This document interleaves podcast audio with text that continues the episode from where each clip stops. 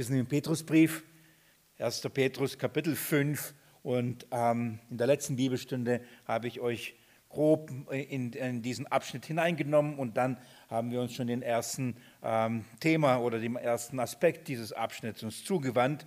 Um was geht es? Lasst mich das kurz vorlesen. Heute nicht, nicht die ganzen 14 Verse des fünften Kapitels, sondern die ersten fünf, äh, die wir miteinander betrachten. Und dann ähm, genau, gucken wir da genauer nochmal hin. Lasst mich die, diese Verse lesen. 1. Petrus Kapitel 5, die Verse 1 bis 5. Die Ältesten unter euch nun ermahne ich, der Mitälteste und Zeuge des Leiden des Christus und auch Teilhaber der Herrlichkeit, die offenbart werden soll, hütet die Herde Gottes, die bei euch ist. Nicht aus Zwang, sondern freiwillig, gottgemäß, auch nicht aus schändlicher Gewinnsucht, sondern bereitwillig nicht als die, die über ihren Bereich herrschen, sondern indem ihr Vorbilder der Herde werdet. Und wenn der Oberhirte offenbart worden ist, so werdet ihr den unverwelklichen Siegeskranz der Herrlichkeit empfangen. Ebenso ihr die Jüngeren, ordnet euch den Ältesten unter, alle aber umkleidet euch mit Demut im Umgang miteinander, denn Gott widersteht dem, dem, dem Hochmütigen, dem Demütigen aber gibt er Gnade. Diese fünf Verse als, als, als erstes, dem folgen dann noch einige weitere, nicht mehr viel in diesem Abschnitt, aber das sind sehr, sehr wichtige Verse. Am Ende von seinem Brief, am Ende vom Petrusbrief, richtet Petrus nochmal jetzt ein Wort konkret an die Ältesten der Gemeinde, konkret an die Hirten der Gemeinde mit dem Auftrag. Und er sagt, was sie tun sollen und er sagt, wie sie es tun sollen. Eine ganz wichtige, eine ganz wichtige Stelle, letztendlich, weil sie die ähm, Auf, Aufgabe und weil sie die Verantwortung für die Herde Gottes haben. In den Leidenssituationen, im Umgang mit den Schwierigkeiten, im, Un, äh, im Umgang mit den Prüfungen, im Umgang mit den Anfechtungen und Versuchungen, haben sie die Aufgabe, die Herde, die, äh, die Herde Gottes zu weiden, die, die Gemeinde Gottes auszurichten und vor allem sie zu schützen. Das ist ihr Auftrag. Und darum am Ende von diesem Brief nochmal konzentriert er sich oder geht er nochmal speziell auf die Hirten der Gemeinde und sagt letztendlich, was ihr Auftrag ist. Dabei bleibt er aber nicht stehen, sondern er, er geht dann zu den Jüngeren und fordert und bittet die Jüngeren, den Hirten, die diesen, diese Aufgabe bekommen haben und die vor Gott letztendlich die Rechenschaft auch geben werden, sich ihnen drunter zu stellen und, in, und ihrer Weisung und ihrer, ihrem ja, ihrem Hirtenamt zu folgen und sich drunter zu stellen. Das bedarf etwas Grundsätzliches, das bedarf der Demut. Und das ist ähm, in dem ganzen Abschnitt ist das, das, das Schlüssel zum Verständnis des fünften Kapitels, um was es hier eigentlich geht. Ich habe euch in der letzten Bibelstunde versucht zu zeigen, dass das Thema des Leidens sich hier auch nicht ändert, das zieht sich weiterhin durch. Das Thema der Unterordnung ist immer noch geblieben, dass gerade diese Unterordnung Leiden eben auslöst.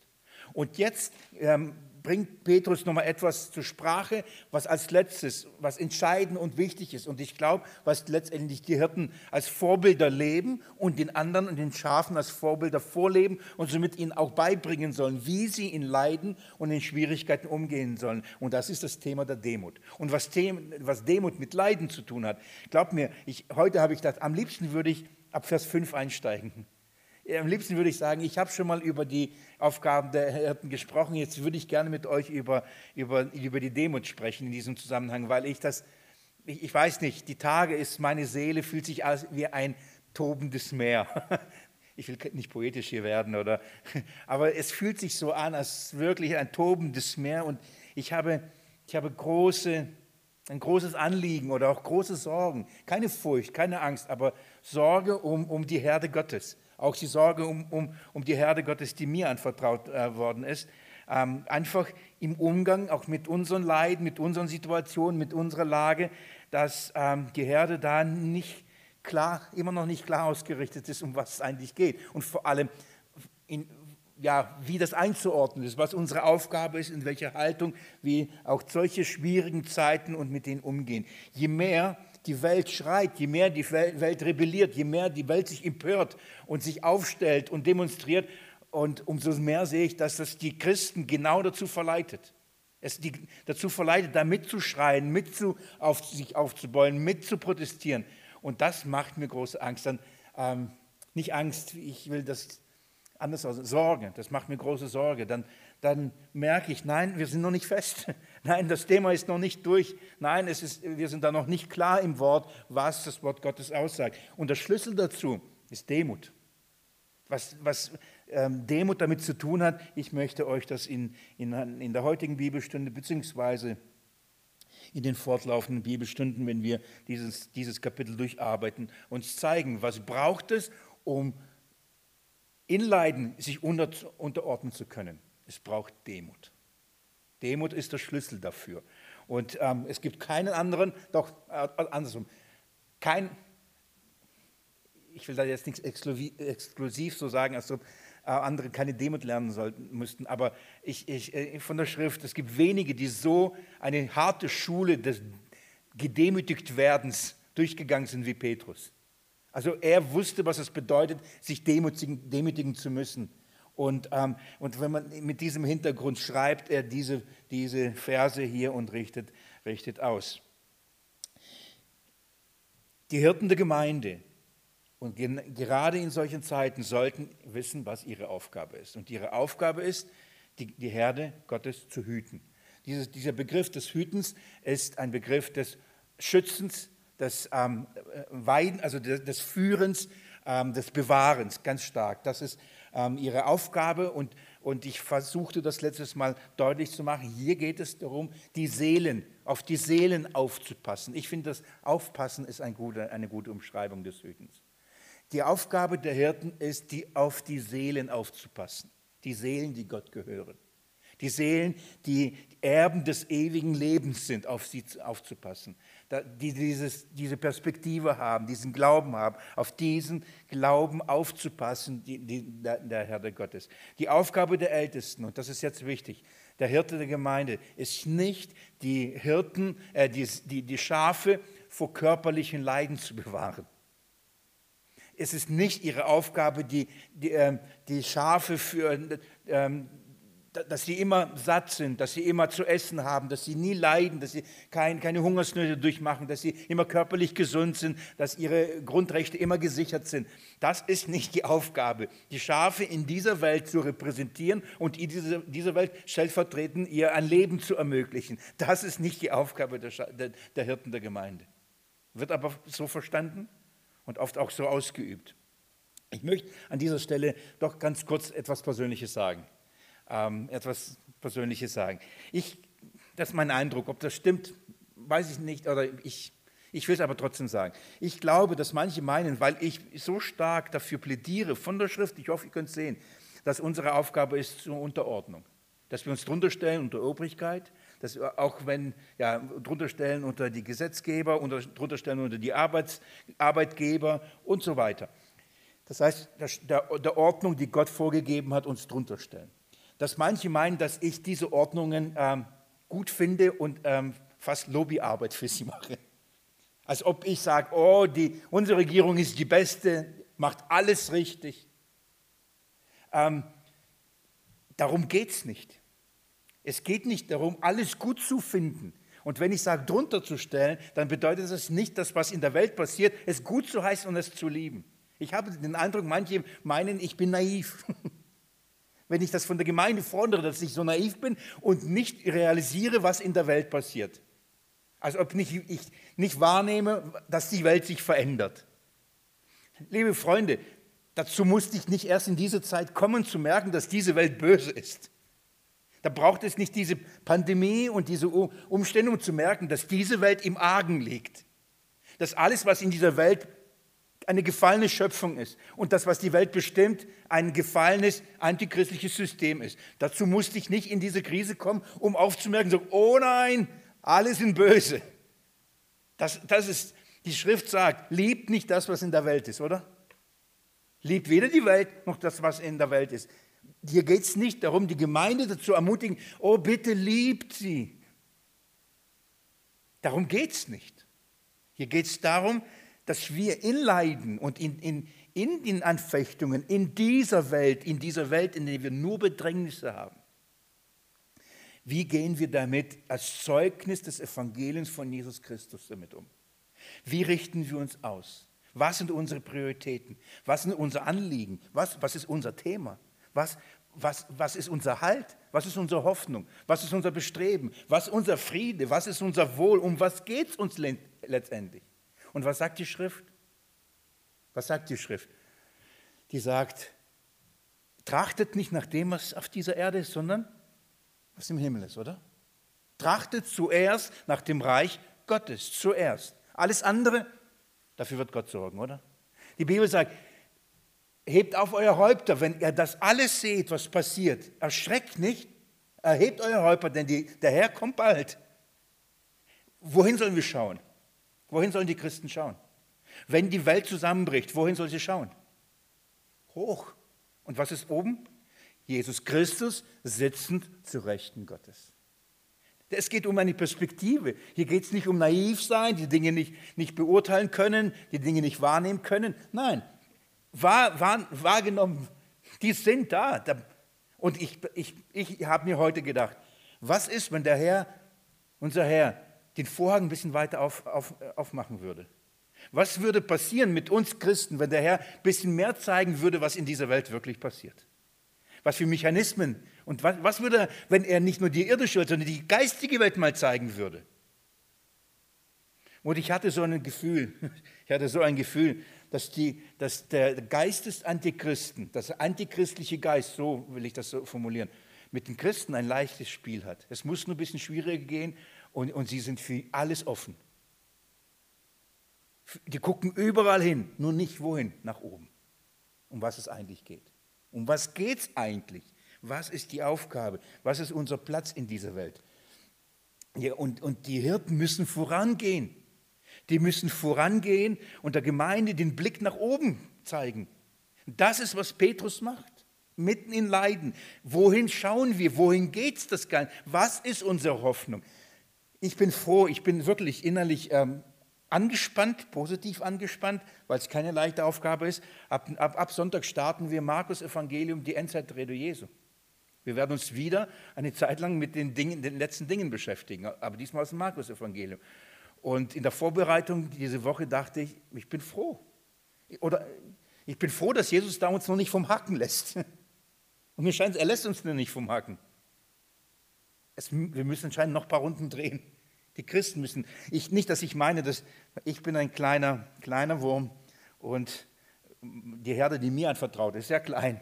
Ich, ich maß mir nicht an, das, also zu meinen, dass alle das jetzt deswegen hören, aber ich glaube, für die Herde, die mir anvertraut ist, ich denke, wir müssen doch noch ein, zwei Runden drehen, um zu verstehen, was Jesus über diese Welt sagt.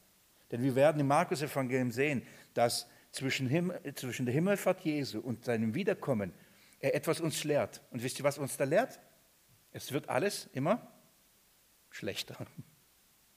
Jesus lehrt nicht und es wird immer besser, besser, besser, sondern er lehrt, es wird immer schlimmer. Und, und wir fallen aus den Wolken und denken, oh, was passiert hier? Als ob wir sind überrascht. Aber was hat Petrus gesagt? Geliebte, lasst euch durch das Feuer der Verfolgung, das unter euch ist, das zur Prüfung geschieht, nicht befremden, als geschehe euch etwas Fremdes. Kapitel 4, Vers 12. Die Christen fallen aus allen Wolken, wenn sie etwas Böses von dieser Welt mitbekommen. Und nehmen wir mal an, und ich sage das jetzt bewusst, nehmen wir mal an, dass alles, was, was, was, was jetzt gerade so rumkursiert, wahr wäre. nehmen wir mal an. Und? Und? Was ist unsere Haltung? Was ist unsere Perspektive? Was ist unser Kampf? Was ist unser Auftrag? Nicht von dieser Welt. Und darum, Petrus wendet sich an die Hirten der Gemeinde, an die Ältesten am Ende von seinem Brief und ermahnt sie, sagt, bitte richtet die Gemeinde aus, weidet sie, hütet sie, passt auf sie auf. Dann sagt er ihnen, wie sie es tun sollten. Das gucken wir uns gleich an, wie sie es tun sollen. Und dann kommt er nochmal auf, auf etwas sehr Wesentliches auf sehr Wesentliches, worauf es wirklich ankommt. Und er wird über Demut reden. Und er wird darüber reden und sagen, wenn nicht demütig ist, der steht in einer großen Gefahr, nämlich dem Teufel, zu, zu, äh, dass der Teufel ihn verschlingen kann. Wer sich nicht bereit ist zu demütigen, der ist für den Teufel eingefundenes Fressen in dieser Zeit, in der Zeit der Leiden. Denn Gott widersteht dem Hochmütigen, dem Demütigen gibt er Gnade. Wenn wir meinen, wir müssen, und ich, ich ermüde euch, aber das macht mir jetzt gerade nicht, wenn wir meinen, wir müssen für unser Recht kämpfen, wisst ihr, was wir dann in dem Moment werden? Hochmütig.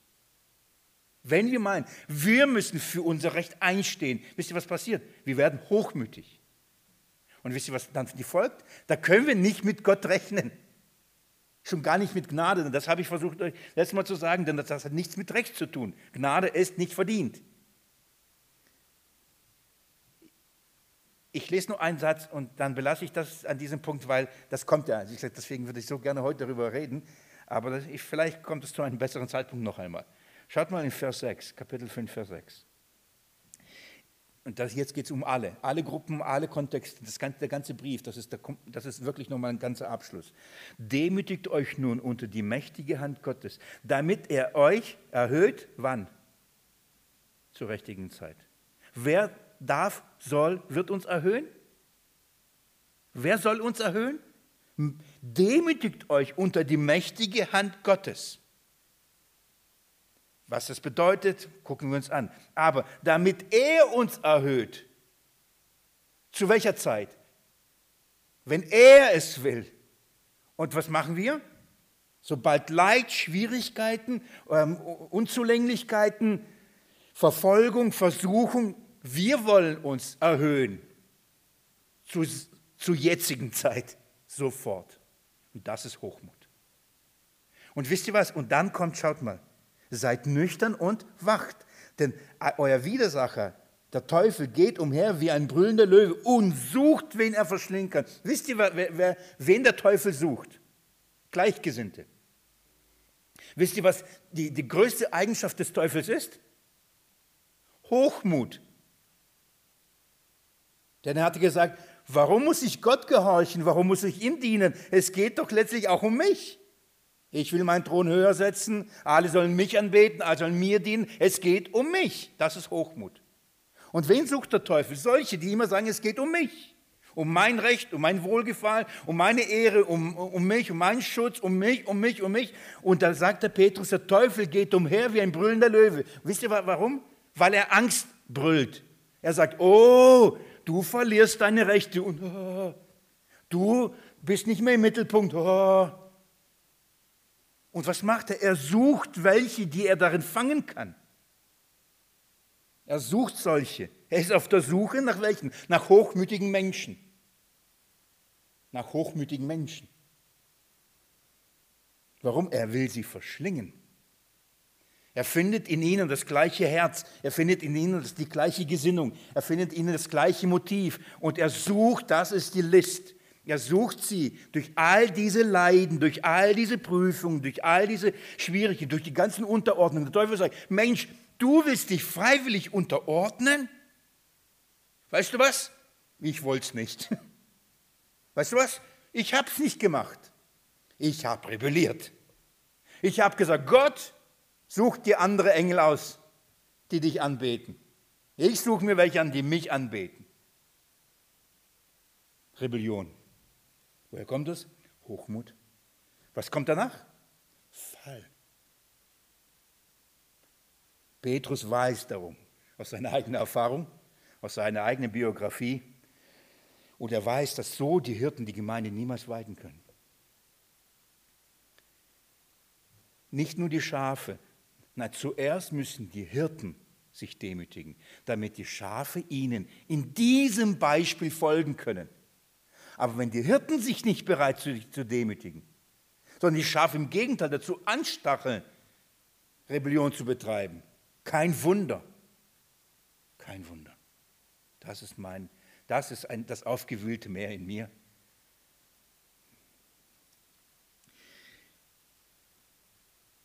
Darf ich euch mal ganz kurz bitten, damit wir nur kurz dieses, was sie tun sollten und dann äh, nochmal uns erinnern und dann äh, zugleich in das Wie hineinkommen. Euch, ähm, ähm, darf ich euch ins bitten, ins Johannesevangelium mit mir zu gehen? Und ähm, ich möchte euch zeigen, was Petrus hier lehrt. Andersrum, ich möchte euch zeigen, woher Petrus das hat, was er hier sagt. Andersrum, was Petrus hier macht, als er das als letztes nochmal die Hirten schreibt. Denn wisst ihr was? Er gibt jetzt das weiter, was er von Jesus bekommen hat. Die Lektion, die er gelehrt hat am Ende seiner äh, Unterweisung, gibt er jetzt am Ende weiter, nachdem er jetzt das getan hat. Also was Jesus ihm am Ende gesagt hat, gibt er jetzt am Ende weiter, als er diesen Brief schreibt. Ich rede von Johannes Evangelium Kapitel 21. Wir sind am Ende vom, vom, ähm, vom Johannesbrief. Da waren wir noch nicht richtig drin, gell? Aber wir sind am Ende. Jesus erscheint nochmal den Jüngern. Und glaubt mir, darf ich euch nur kurz daran erinnern, ihr, ihr kennt noch ein bisschen die Persönlichkeit von Petrus? War er einer, der demütig war? War einer, der so schüchtern war? War einer, der immer sich, ja gut, dann ist halt so. Wie war er? Er war immer der Erste, er war immer der Kämpfer, er war immer der, seinen Mund aufgemacht hat, der alles angesprochen hat. Er war genau das. Und wenn es darum geht, um Gerechtigkeit, wer hat als erstes Schwert gezückt? Er, war er das? Wer wollte für das Reich Gottes kämpfen? Er war das. Er ist der Prototyp für so, einen, für so ein Schaf, der immer und zack und hier und er ist es gewesen. Und darum ist es so erstaunlich, aber was Jesus aus ihm gemacht hat. Und das hat sehr Schmerz, es war ein sehr schmerzvoller Prozess, bis dahin, dass er Rotz und Wasser geheult hat, als Jesus ihm seine wahren Motive und sein Herz offenbart hat. In einer Art und Weise, ich kann mir nicht vorstellen das so erlebt zu haben, wie Jesus den Petrus sein Herz nach außen gekehrt hat und sagt, Petrus, schau mal, ich zeige dir, wer du bist. Als er ihn dreimal verrät und ins Gesicht Jesus sagt, ich kenne ihn nicht. Voller was? Voller Angst, dass es ihm und seinem Leben geht.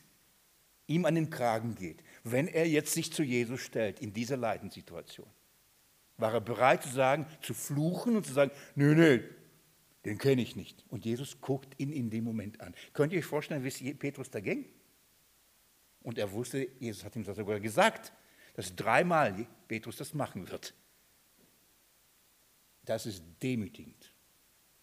Da war Petrus so klein. Denn er wusste, er ist nicht der, von dem er dachte, dass er ist. Als, als Jesus sagte, ich muss sterben, da war er der Erste, der was gesagt hat. Ich gehe für dich in den Tod. Richtig? Das ist so dieses für Jesus alles und alle sind Feinde und immer dagegen. Jesus sagt, komm runter, Petrus, du bist nicht der Held, den du, der du denkst, dass du es bist. Dreimal hat Jesus ihn gebrochen. Und das, was wir hier haben, Kapitel 21 ab 15, ist dreimal, wie Jesus ihn wieder aufbaut. Ich will nicht zu arg wiederholen und somit nicht zu arg viel Zeit verlieren, aber ich liebe allein das, wie im Markus Evangelium, dazu werden wir noch kommen, wie er zu den Jüngern durch die Frau ausrichten, ausrichten lässt. Die sollen doch kommen äh, an den Berg wie, äh, und dann sagen, und auch Petrus. Also Jesus lässt durch die Frauen Petrus explizit rufen und ich weiß warum. Weil Petrus bestimmt gedacht hat, er ist nicht mehr dabei. Dass Jesus ihn da sogar explizit mit Namen sagt, Petrus, du auch, komm auch. Was? Ich? Ja, er. Und in dieser Gesinnung ähm, redet jetzt Jesus mit Petrus, lass, lass mich mal Vers 15 lesen. Ihr kennt das, oh, ihr kennt das gut. Ich bin mir sicher, ihr kennt das gut, ihr kennt die griechischen Begriffe, von denen die, die Rede ist. Als sie nun gefrühstückt hatten, spricht Jesus zu Simon Petrus, Simon, Sohn des Johannes, liebst du mich mehr als diese? Richtig? Liebst du mich mehr als diese? Warum diese Frage? Ihr versteht warum? Weil Petrus gesagt hat, ich liebe dich mehr als diese. Diese werden dich verraten. Ja, ich niemals, hat er gesagt. Und Jesus kommt und sagt, okay, nochmal. Glaubst du immer noch, du bist der, Held? Liebst du, sie immer, liebst du mich immer noch mehr als diese? Hm, Petrus. Und jetzt schaut mal, was Petrus sagt. Er spricht zu ihm, ja Herr, du weißt, dass ich dich lieb habe. Nicht, ja Herr, ich liebe mehr, sie mehr. Ja Herr, ich, du weißt es. Jetzt, du kennst mich. Und jetzt schaut mal, was er sagt. Jesus, er spricht zu ihm, weide meine Lämmer. Was jetzt kommt Jesus dazu, nachdem Petrus gebrochen ist, nachdem Petrus weiß, dass er nicht der Held ist, dass es nicht darum geht, hier auf, auf hochmütig zu sein, sondern er hat ihn so gedemütigt. Jetzt sagt Jesus, Petrus, wie sieht's aus? Petrus wird so klein und in dem Moment sagt Jesus, weide meine Lämmer. Interessant, weide meine Lämmer. Weiden ist ein Bild für was? Gib Nahrung. Das ist Weiden. Aber wen soll er weiden? Die Lämmer, nicht die Schafe. Aus Lämmer werden Schafe. Wer sind diese Lämmer? Ganz kleine, gell? Junge. Was brauchen sie? Nahrung. Gib ihnen Nahrung, damit sie lernen. Gib ihnen geistliche Nahrung, damit sie heranwachsen zu mündigen Schafen. Weide jetzt. Jetzt, Petrus, jetzt bist du in der Lage. Jetzt hast du das richtige Verständnis, die richtige Haltung, ein Hirte zu sein. Nämlich was? Ich, Jesus, du weißt besser, ob ich dich liebe oder nicht. Du kennst mein Herz. Demut. Demut und die Liebe zu Jesus. Wieder spricht er zu ihm zum zweiten Mal. Simon, Sohn des Johannes, liebst du mich? Oh Mann, ich weiß nicht, könnt ihr euch da hineinversetzen in die Situation? Es ist unangenehm, sehr unangenehm, wenn Jesus ihn nochmal fragt. Er spricht zu ihm, Herr, du weißt, dass ich dich lieb habe. Jesus, du weißt es doch. Du weißt es. Du weißt, dass ich dich lieb habe. Spricht er zu ihm, hüte meine Schafe. So, der Auftrag ist jetzt was? Hüte meine Schafe. Was bedeutet? Schütz wen? Meine Schafe. Weide die Lämmer. Sorg dafür, dass sie geistliche Nahrung bekommen. Und schütz meine Schafe. Das ist der Auftrag. Das hat Jesus, diesen Auftrag hat Jesus Petrus gegeben. Pass auf meine Schafe auf. Nicht hüte deine Schafe, hüte irgendwelche Schafe. Hüte meine, meine, Jesus immer, meine Lämmer, meine Schafe. Und dann geht er weiter, spricht er zum dritten Mal. Simon, Sohn des Johannes, hast du mich lieb? Petrus wurde traurig, dass er zum dritten Mal, warum wurde er traurig? Dass er zum dritten Mal gefragt worden ist. Wisst ihr warum? Weil ihm ganz klar, was jetzt passiert. Dreimal verraten. Dreimal fragt dich jetzt, fragt ihn Jesus. Und? Wie sieht's aus? Er weiß, warum ihn dreimal fragt. Für Petrus ist es demütigend. Was Jesus macht, ist Rehabilitation. Er stellt ihn wieder her. Was Jesus macht, er sagt, okay, du hast dreimal die Gelegenheit, du hast dreimal mich verleugnet. Ich gebe dir jetzt dreimal die Gelegenheit zu sagen, dass du mich liebst. Versteht ihr? Sag. Petrus bekennt das und dann sagt Jesus, Jesus spricht zu ihm am Ende von Vers 17, weide meine Schafe. Schaut mal, ähm, chiastisch ähm, bedeutet das weiden, weiden und in der Mitte steht schützen. Das ist der Auftrag.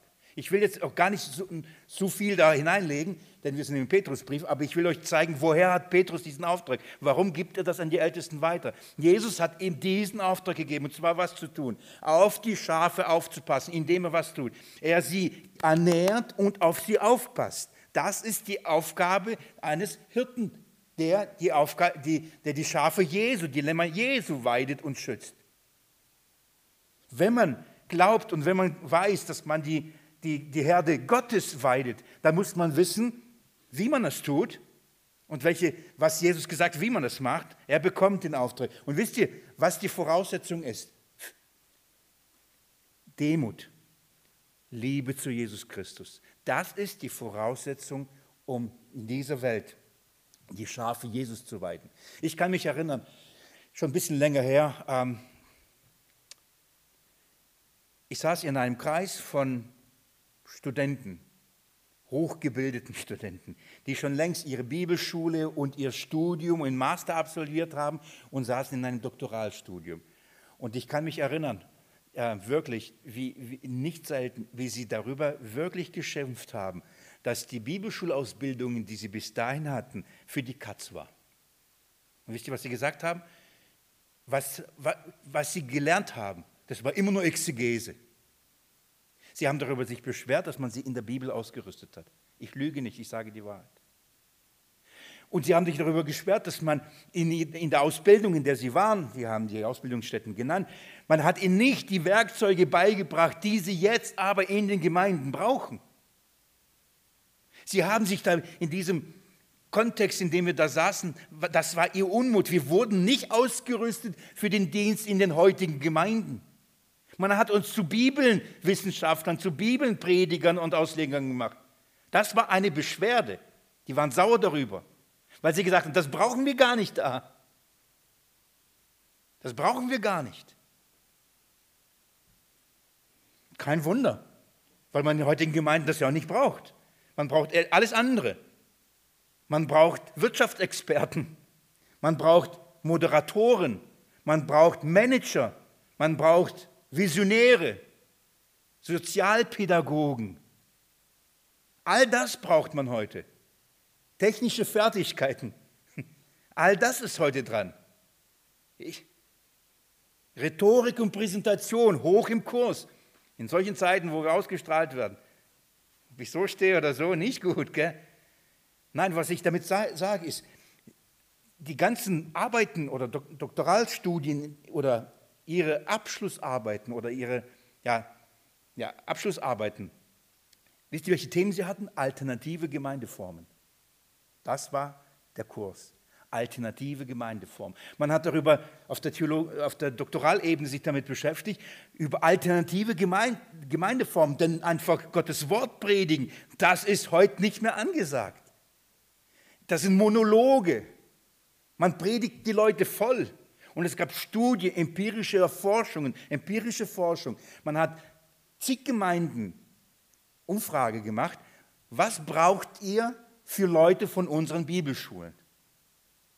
So, wenn die, man ging in die Gemeinden und sagt, welche Bibelschulabsolventen wollt ihr kriegen? Mit welchen könnt ihr was anfangen? Und dann hat man es verglichen mit dem Studienprogramm der Bibelschulen. Und man sagt, kein Wunder, dass wir mit denen nicht zufrieden sind. Sie lernen etwas, was wir nicht brauchen. Kein Wunder, wenn du am Sonntag eine 15 bis 20-minütige Predigt äh, halten musst zu einem politischen Thema, das erklärt, wie du und was du in dieser Welt machen musst, da brauchst du keine Exegese. Da brauchst du kein biblisches fundiertes Wissen. Kein Wunder. Das ist heute. Das ist heute. Petrus bekommt von Jesus einen Auftrag und diesen Auftrag gibt er weiter an die Gemeinde, weiter an die Ältesten unter euch, an die Gemeinde, die zerstreutende, leidende Gemeinde in dieser Welt. Wir werden im Vers 13 lesen, wo sie sich befindet, in Babylon. Warum hier Petrus sie so nennt, werden wir uns anschauen. Mitten in der Welt. Und was braucht es? Älteste, die die Gemeinde Gottes hüten sollen, weiden sollen, auf sie aufpassen sollen. Und darum, darum plädiere ich dafür und darum predige ich das, lehre ich das, sage ich das. Die Gemeinde braucht keine politische, keine wirtschaftliche, keine, keine Ingenieure, keine, wie nennt man die? Egal, ich habe sie vor Augen. Keine Manager, die die Gemeinden leiten. Das sind nicht Hirten. Zumindest ist nicht das, was der Auftrag ist. Was der Auftrag ist. Hütet die Herde Gottes, die bei euch ist. Hütet die Herde Gottes, die bei euch ist. Wenn ihr ganz kurz, ihr, ihr habt Johannes noch nicht auf, zugeschlagen, oder? Ich schon. Wenn ihr kurz schaut, wisst ihr, jetzt zeige ich euch, und das wird die Überleitung sein, dass wir weitergehen, dass wir uns anschauen, wie sie, wie sie machen sollen. Wir haben, ich habe euch jetzt versucht zu zeigen, was Jesus Petrus gesagt, was er machen soll. Jetzt wird Jesus ihm beibringen, wie er es machen soll. Und das ist mindestens genauso wichtig und erstaunlich. Im gleichen Kapitel 21, ich bin gleich da, jetzt, jetzt habe ich es. Schaut mal ab Vers 18. Wahrlich, wahrlich, eine Bekräftigung der Wahrhaftigkeit dieser Aussage, dieser Wahrheit. Wahrlich, wahrlich, ich sage dir, er redet zum Petrus, als du jünger warst, gürtest du dich selbst und gingst, wohin du wolltest. Was bedeutet das? Du hast deinen eigenen Willen. Du hast getan, was dir gefällt. Du hast den Willen durchgesetzt, hast es gemacht. Petrus war selbstbewusst. Was er wollte, hat er getan. Er war so ein Typ. Jesus sagt, ja, so warst du früher, Petrus, so warst du. Jetzt schaut mal, was er dann sagt. Wohin du wolltest. Wenn du aber alt geworden bist, wirst du deine Hände ausstrecken und ein anderer wird dich gürten und hinbringen, wohin du nicht willst. Und jetzt manche meinen, ah, wenn er alt ist, muss er, kann er nicht mehr laufen. So wie im Alter, im Rollstuhl, dann, dann fahrt halt die Leute in, dahin, wo ich will. Immer zu den Feiern und zu den Veranstaltungen muss halt immer mit als alter Mann. Davon ist hier nicht die Rede. Jesus sagt nicht, als du jung warst, warst du vital, als wenn du alt bist, wirst du nicht mehr vital sein. Jesus sagt, als du jung warst, warst du in deiner Entscheidung frei, aber wenn du alt bist, wirst du etwas tun, was du, nicht was du willst, sondern was jemand anders will. Und jetzt schaut mal, um was hier geht. Von was redet Jesus? Vers 19. Dies aber sagte er, um anzudeuten, mit welchem Tod er Gott verherrlichen würde. Versteht ihr, dass es jetzt nicht darum geht, wohin wird er gehen, wohin er gehen? Er sagt, Petrus, du wirst für mich sterben als Hirte. Und zwar mit, in einer Art und Weise. Du wirst mich verherrlichen durch den Tod. Ist, ist euch klar, dass man Gott durch Tod verherrlichen kann? Ich weiß nicht, ob die Christen das auf die, auf die Liste setzen würden. Was verherrlicht Gott? Lieder singen, Was verherrlicht Gott? Jesus sagt, Petrus, durch deinen Tod wirst du mich verherrlichen. In der Art und Weise, wie du in den Tod gehst, wirst du mich verherrlichen. Das ist der Punkt. Nämlich in der Gesinnung wessen? Christi. Es, liest mal mit mir Vers weiter. Und als er das gesagt hatte, spricht er zu ihm, folge mir nach. Das ist wie. Wie soll Petrus die Schafe weiden? So wie Jesus es getan hat. Wie hat Jesus getan? Bis in den Tod. Petrus, folgt mir nach. Okay? Hohe Berufung hat Petrus bekommen. Folgt mir nach. Mach's wie ich. Versteht ihr, warum im ganzen Brief, im ganzen Kontext der Leiden immer davon redet, Jesus als Vorbild im Leiden zu haben? Weil Jesus ihm dieses Vorbild gegeben hat und auch ihm gesagt hat, Petrus, folge mir nach. Und Petrus weiß, ich muss jetzt für die Schafe das sein, nämlich ein Vorbild. Er ist die Säule der Gemeinde. Er hat die ersten Hirten ausgebildet, die dann wiederum die Nächsten und die Nächsten ausgebildet. Folgt mir nach. In welcher Art und Weise? In der Nachfolge Jesus, so wie Jesus. Petrus wandte sich um und jetzt wird es toll und sieht den Jüngern nachfolgen, den, den Jesus liebte. Weil er so jung und so, das war der Jüngste, das war der Kleinste. Er darf, durfte immer bei Jesus sein. Sogar beim Essen lag an seiner Brust. Wir wissen, wer das ist? Johannes. Und dann schaut er, schaut mal, Vers 21. Als nun Petrus diesen sah, spricht zu Jesus, Herr, was soll aber dieser? Ihr, ihr versteht ihr, warum er das fragt? Ist nicht neugierig und sagt, okay, jetzt weiß ich Bescheid über mich, mich interessiert auch Johannes. Jesus sagt, Petrus, du wirst für mich sterben. Folg mir nach. Und, und was sagt er? Ja, und was ist mit dem? Wie, nur ich allein oder was? Ja, und Johannes muss auch sterben. Müssen wir alle sterben? Was ist mit Johannes? Schaut mal, was Jesus ihm sagt. Jesus spricht zu ihm und das ist das ist, was ich meine, das Gute. Wenn ich will, dass er bleibt, bis ich komme, was geht's dich an? Folge du mir nach. Ja, was ist mit dem? Das ist aber ungerecht, wenn ich nur leiden muss, wenn ich sterben muss, aber dieser nicht, Jesus. Das wäre aber nicht gerecht. Gell? Der Petrus ist dann noch nicht in dem Alter übrigens. Er wird das noch lernen müssen. Aber da kommt sofort wieder, ja, aber das ist, ja, was ist mit Johannes? Wieso muss ich sterben? Und Jesus sagt, was geht's dich an? Wenn ich will, dass er sogar bleibt, bis ich komme und über 2000 Jahre alt wird. was geht's dich an? Wenn ich das will, dann wird es sein. Wisst ihr, wisst ihr wie, jetzt, jetzt will ich, nein, ich, ich werde das Wort nicht benutzen. Wisst ihr, wie, wie kann ich es anders übersetzen, ohne dass ich es Leute angreife oder sie mir es übel nehmen. Wie bestimmte Theorien zustande kommen.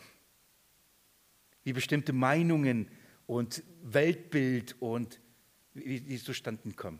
Lest mir mit mir Vers 23. Es ging nun dieses Wort hinaus, ich könnte sagen Gerücht, unter, allen, unter die Brüder. Jener Jünger stirbt nicht. Jesus sagt, wenn ich will, wird er leben, bis ich wiederkomme. Ab diesem Moment haben alle gesagt, Johannes wird nicht sterben. So ein Gerücht ging dann rum. Aber Jesus sprach nicht zu ihm, dass er nicht sterbe, sondern wenn ich will, dass er bleibt, bis ich komme, was geht's dich an? Johannes muss es nochmal korrigieren, weil er damit leben musste, dass alle denken, er wird ewig leben. er war alt und sagt, Freunde, ich muss auch sterben. Jesus hat nicht gesagt, ich werde nicht sterben. Jesus hat nur dem Petrus gesagt, es passiert, was er will. Und wenn Petrus sterben muss und ich nicht, dann ist es sein Wille und nicht unser Wille. Es geht doch um, was Jesus will. Aber, aber hier wird gleich deutlich, versteht ihr, um was geht's? Ja, was ist mit mir? Wieso er und ich nicht? Und was steckt dahinter? Die Frage nach gerecht. Ist es gerecht? Ist es gerecht? Nein. Was geht's dich an? Wenn, dann ist es Gnade. Dass ihr beide Jesus dienen dürft, ist Gnade. Mehr ist es nicht. Petrus, gerade du, gerade dreimal die Chance gekriegt. Dreimal hat Jesus ihm die Gelegenheit zu sagen, ich liebe dich. Und das nächste, was passiert, ist was? Ja, aber das ist doch ungerecht. Versteht ihr, wie, wie tief das ist? Wie tief das steckt? Also, was ist, das, was ist der Punkt? Um was geht es hier? Was bringt Jesus ihm bei? Bei all diesen Lektionen, wie er die Herde hüten und weiden soll. Was braucht Petrus? Demut und Liebe zu Jesus. Liebe zu Jesus und Demut. Jetzt gehen wir wieder zu Petrus zurück. Das ist eine wichtige Voraussetzung für das Hüten der Schafe, für das Hüten der Herde Gottes. Vers 2.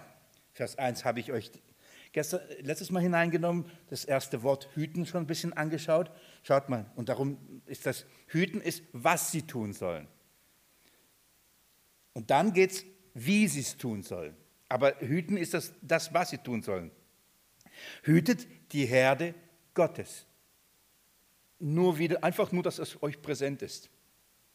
Das Bild, das Petrus hier verwendet, ist das Bild einer Herde. Und er bringt diese Dinge zusammen, was die Schrift permanent tut.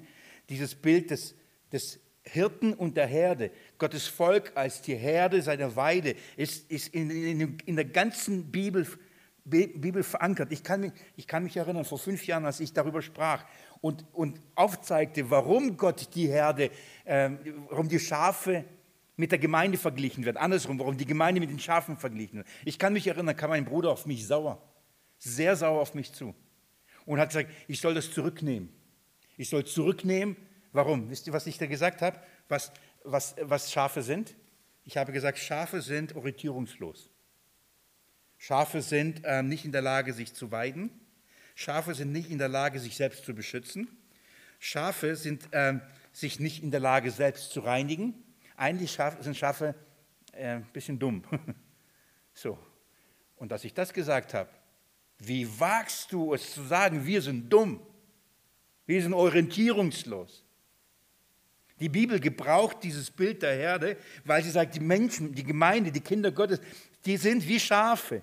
Sie brauchen jemanden, der sie beschützt. Sie brauchen jemanden, der, der ihnen Rahmenbedingungen schafft, der ihnen sauberes Wasser gibt, denn sie würden auch permanent Dreckiges trinken. Da würden sie sich vergiften. Sie würden alles trinken. Sie würden alles essen. Ich schicke sie irgendwo hin, die fressen alles ab. Und da gibt es halt Dinge, die nicht gut sind für sie. Sie würden essen. Setzt sie ein paar hundert Meter weit von zu Hause aus, sie finden nie zurück. Sie würden da stehen und denken, wo bin ich? Sie brauchen ein, ein, ein, ein sicheres Umfeld. Sie brauchen jemand, auf sie aufpasst. Sie können nicht verteidigen. Die beißen niemanden. Ein interessanter Gedanke. Auch ein schöner Gedanke. Schönes Haustier. Beißt nicht. Also wenn ihr für die Kinder ein Haustier sucht, nicht ein Labrador mit einem weichen Biss, holt euch gleich ein Schaf. Sie sind nicht in der Lage, sie können sich, sie können sich nicht putzen. Der Hirte muss äh, alles abschneiden hinten, weil nach einer Weile wird alles dreckig. Je länger das Fell, umso mehr Dreck und irgendwann mal entzündet sich das alles.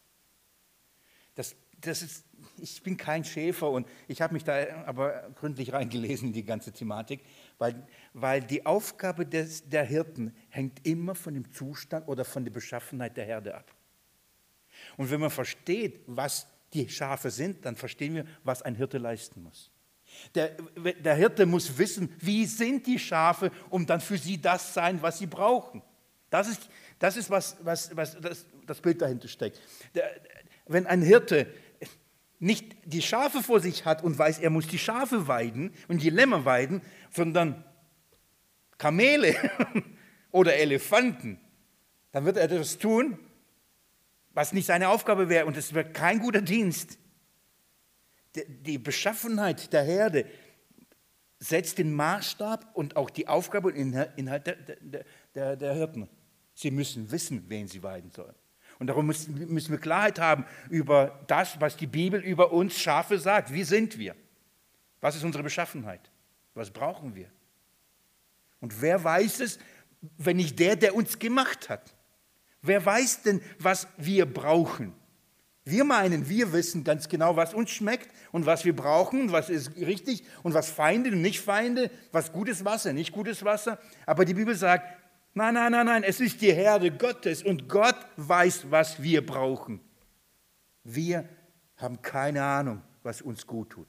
Ich habe diese Erfahrung schmerzhaft mehrmals gemacht. Ich hoffe, ihr, wenn ich euch das sage, dann, dass ihr innerlich sagt, oh ja, Willi, du hast recht. Ich war in vielen Dingen davon überzeugt, dass ich bestimmte Dinge brauche. Und in vielen Dingen habe ich viel Energie, Zeit und was weiß ich, Geld, Ressourcen, Vorstellungskraft, viel Emotionen dafür verwendet, diese Dinge zu bekommen. Und als ich diese Dinge bekam, merkte ich nicht nur, dass die Freude darüber sehr schnell vergeht, das ist nicht mein Thema, sondern dass ich sogar manchmal merkte, das schadet mir, als dass es gut ist. Vorher hatte ich keine Ahnung.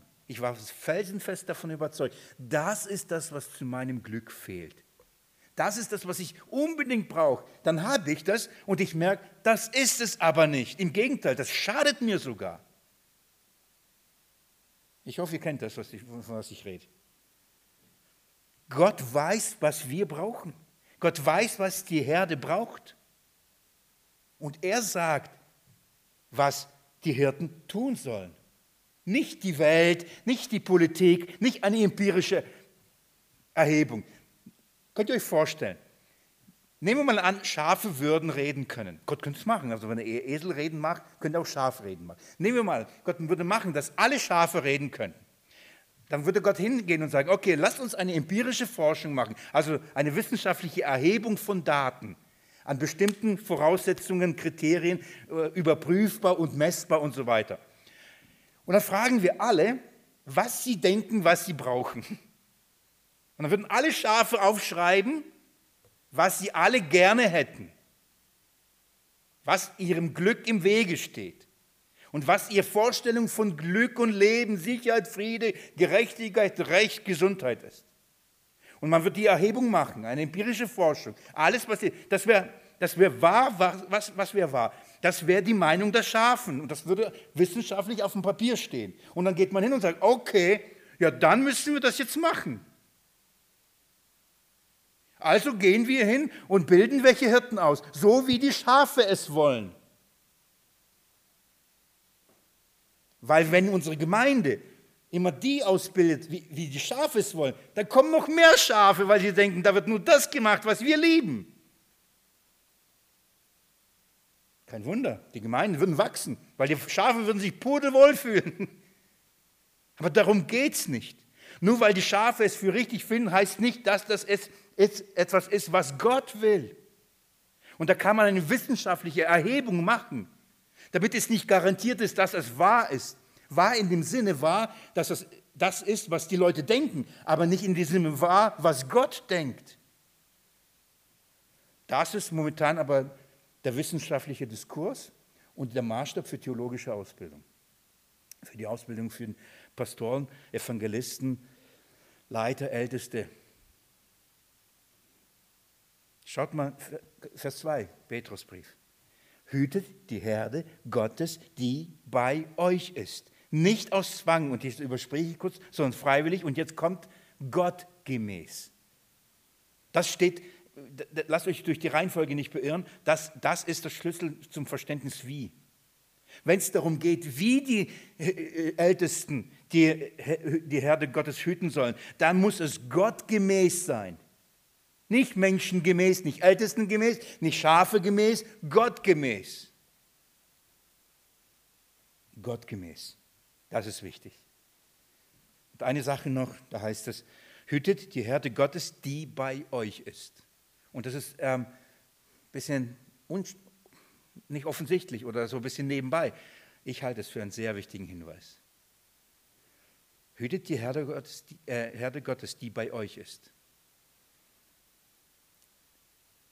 Das bedeutet, die Jesus ihnen gegeben hat, die er ihnen anvertraut hat. Paulus sagt es in der Apostelgeschichte, habe ich letzten äh, Mittwoch euch vorgelesen, in die hütet, passt auch ähm, auf die Herde Gottes, genau das Gleiche, in der euch der Heilige Geist eingesetzt hat, seine Herde, die er kostbar sich erkaufte, zu beschützen.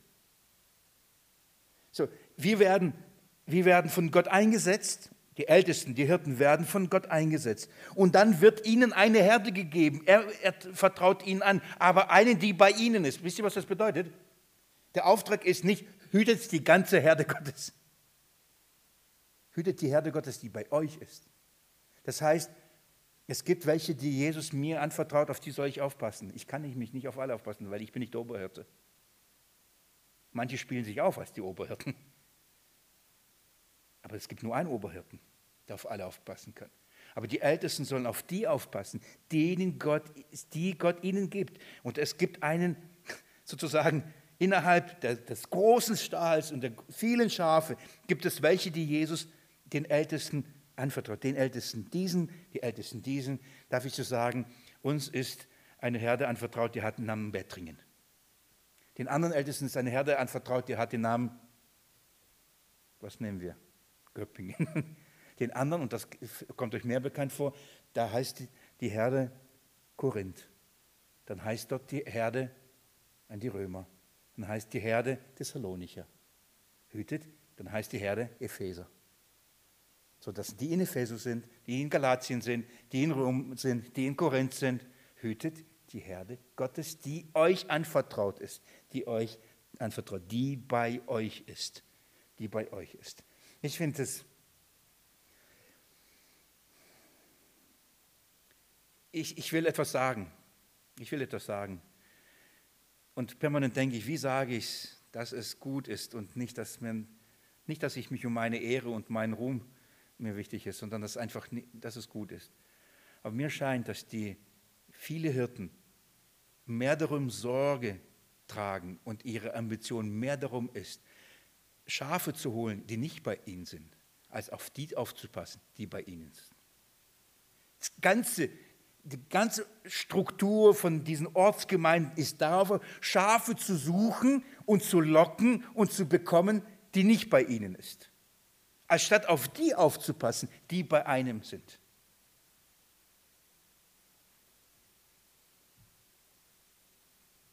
Schafefreundliche Gottesdienste.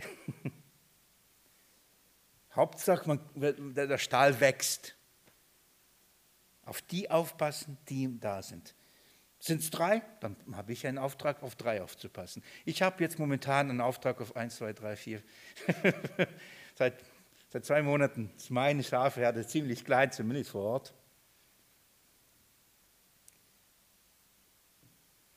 Hütet die Herde Gottes, die bei euch ist. Jetzt sage ich euch, was wir nächsten Mittwoch machen. Das, was ich heute gemacht habe, ist die Voraussetzung dafür, um das zu verstehen, warum Petrus jetzt sagt.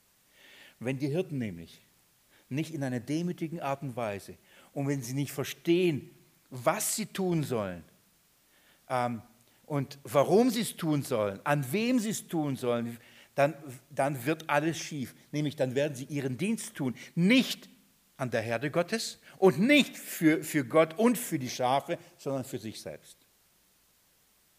Ich lese euch vor, wo die Gefahr ist. Petrus sagt, nicht aus Zwang, sondern, ähm, sondern freiwillig. Nicht aus schändlicher Gewinnsucht, sondern bereitwillig. Nicht aus, ähm, in, nicht die über ihren Bereich herrschen, sondern indem ihr Vorbilder der Herde werdet. Und das so zu weiden, brauchst Demut. Brauchst Demut. Ich werde euch folgende Dinge zeigen. Ich gucke, ähm, ähm, und damit ihr wisst, was einfach folgt, ich werde euch folgende Dinge zeigen. Welche drei Gefährdungen ähm, die Schrift über die Ältesten sagt, worauf die Hirten aufpassen müssen bei ihrem Dienst, bei ihrem Dienst an den Schafen, nicht an der Welt, an den Schafen. Und zwar gibt es eine Gefährdung der inneren Freiheit. Es gibt eine Gefährdung der materiellen Freiheit. Und es gibt eine Gefährdung der menschlichen Freiheit. Über diese drei Dinge, über diese drei Gefährdungen wollen, werden wir nachdenken. Also über die innere Freiheit. Es braucht eine innere Freiheit, um diesen Dienst zu tun. Wenn man diese innere Freiheit nicht hat, wird, wird das keinen Segen geben. Und man macht es nicht gottgemäß. Ich will es sogar zuspitzen, es ist nicht gottgemäß, wenn man es nicht aus einer inneren Freiheit tut. Wenn man es auch, auch nicht aus einer materiellen Freiheit tut, ist es nicht gottgemäß. Das sind dann, wenn die Motive anderes, alles andere ist, äh, materielles ist, dann ist es nicht gottgemäß. Und wenn, es, wenn man da auch die menschliche Freiheit nicht hat, von Menschen sich bindet, man bindet sich an, an sein, sein Wohlbefinden, man bindet sich ans Geld und man bindet sich äh, oder an Besitz und, und man bindet sich an Menschen. Und wenn das da ist, kann man nicht gottgemäß die Hirten weihen. Geht nicht.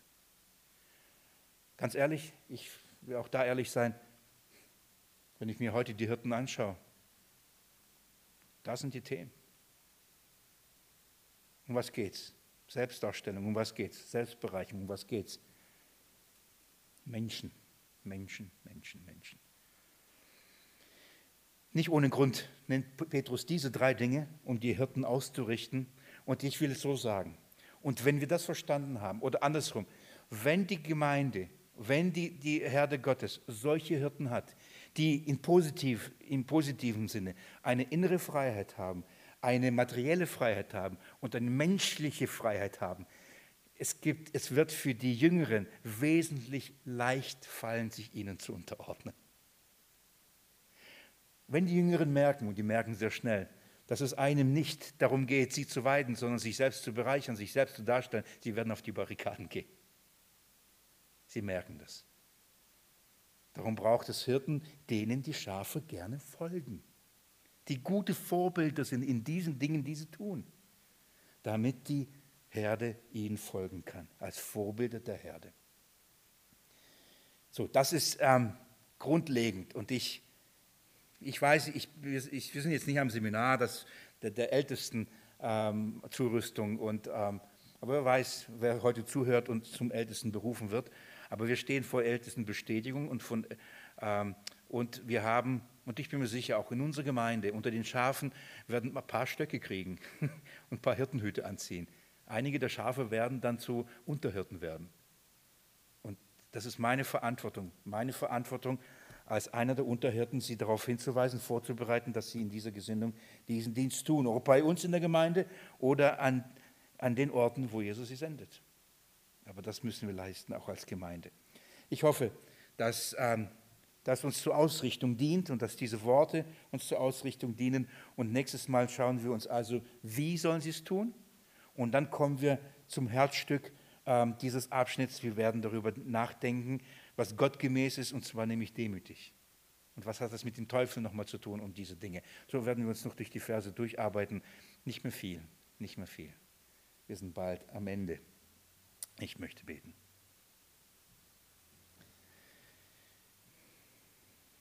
Was soll ich bitten, Jesus Christus, als das, dass du durch deinen Geist uns Ausrichtung gibst, dass wir verstehen, was Gott gemäß ist. Verstehen, was Gott gemäß ist, unseren Glauben zu leben in dieser Welt und was Gott gemäß ist, auch auf die Schafe aufpassen, die in dieser Welt sind. Herr Jesus Christus, ich bitte dich, ich will nicht schimpfen, ich will beten, ich will bitten für all die Hirten in der heutigen Zeit. Herr, schenk ihnen ein Anliegen, schenk ihnen eine, eine Gesinnung, schenk ihnen eine Freimut, eine Bereitwilligkeit und ein, ein Vorbild Funktion, dass sie den Schafen vorangehen in diesen schwierigen Zeiten. Christus gemäß, Christus gemäß in dieser Welt zu leben. Darum will ich bitten. Ich bitte für sie, nicht gegen sie. Ich bitte für sie. Durch deinen Geist will ich deine Herde dir anbefehlen. Du bist der Oberhirte. Ich danke dir dafür. Amen.